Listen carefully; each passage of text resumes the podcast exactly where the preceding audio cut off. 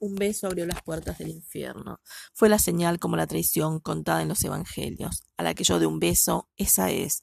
Y a fines de 1977, en Buenos Aires, el ángel rubio besó una tras otra a Esther Balestrino, María Ponce y Azucena Villaflor, fundadores de las Madres de Plaza de Mayo, y a las monjas Alice Dumont y Leonie Duquet, y se las tragó la tierra. El ministro del Interior de la dictadura militar negó que las madres estuvieran presas y dijo que las monjas se habían ido a México a ejercer la prostitución. Después se supo que todas, madres y monjas, habían sido torturadas y arrojadas vivas al mar desde un avión.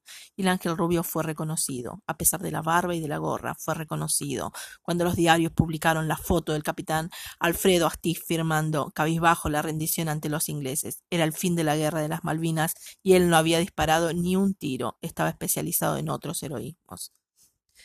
Galeano, Eduardo.